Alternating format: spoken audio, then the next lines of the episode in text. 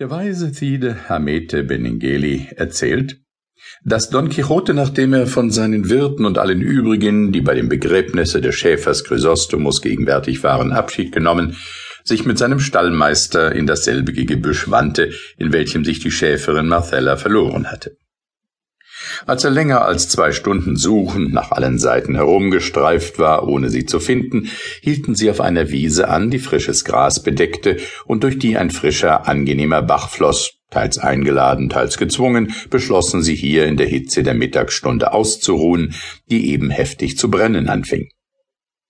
Don Quixote und Sancho Panza stiegen also ab und ließen den Esel und Rosinante nach ihrem Gelüste von dem schönen Grase fressen, sie selbst aber eröffneten den Schnappsack, und Herr und Knecht verzehrten friedlich und ohne Zeremonien miteinander, was sie darin antrafen.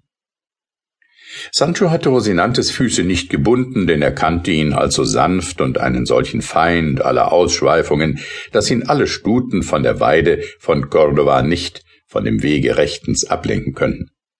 Das Schicksal und der Teufel, der nicht immer schläft, fügten es aber, dass ein Zug galizischer Füllen von Jangesern durch das Tal getrieben wurde, die mit ihren Koppeln mittags gern an Orten still liegen, wo sie Gras und Wasser finden.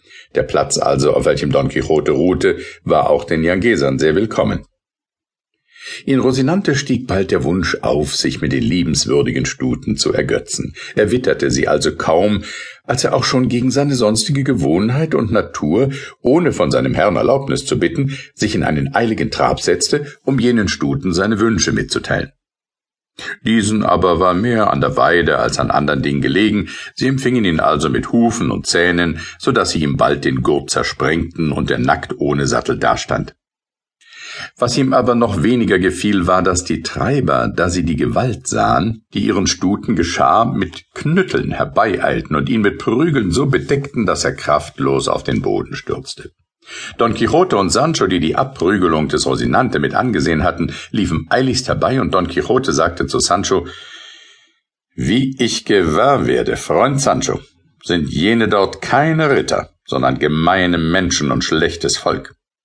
Dieses wird gesagt, weil du mir deshalb wohl in der gerechten Rache beistehen darfst, die ich wegen der Befährdung Rosinantes nehmen will, die er unter unseren Augen erlitten hat. Was Teufel können wir für Rache nehmen? antwortete Sancho. Sie sind über zwanzig Mann und wir sind nur zwei, ja vielleicht gar nur anderthalben. Ich bin für hundert, versetzte Don Quixote, zog ohne sich in weitere Gespräche einzulassen den Degen und griff die Jangese an, ebenso tat Sancho Panza vom Beispiele seines Herrn gereizt und angefeuert. Zum Anfange gab Don Quixote dem einen einen starken Hieb, der in die Schulter drang und das lederne Collier zerschnitt.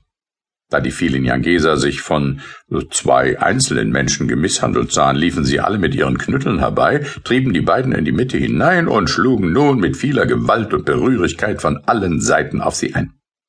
Schon mit der zweiten Begrüßung lag Sancho auf dem Boden, und eben dies begegnete dem Don Quixote, ohne dass ihn Geschicklichkeit oder Mut retten konnten, sondern er sank zu den Füßen des Rosinante nieder, der sich noch nicht hatte aufheben können, woraus man annehmen kann, wie gewaltig die Wirkung von Krippenstangen in den Händen erzürnter Bauern ist.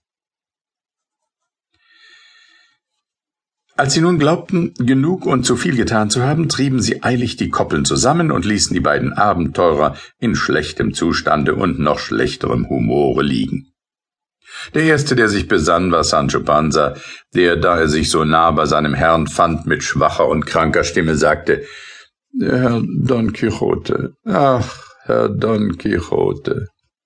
Was begehrst du, Bruder Sancho? erwiderte Don Quixote, ebenso schwach und erschöpft wie Sancho.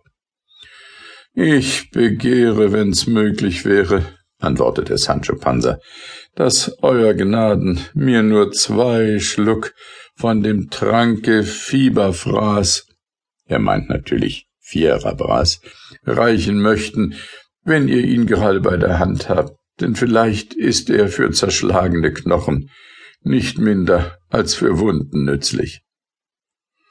Wenn ich Unglückseliger diesen Trank besäße, was ginge uns dann ab? sagte Don Quixote. Aber ich schwöre dir auf die Ehre eines irrenden Ritters Sancho Panza, nicht zwei Tage sollen verlaufen, wenn das Glück es nicht anders fügt und ich will ihn besitzen oder nicht gesund vor dir stehen.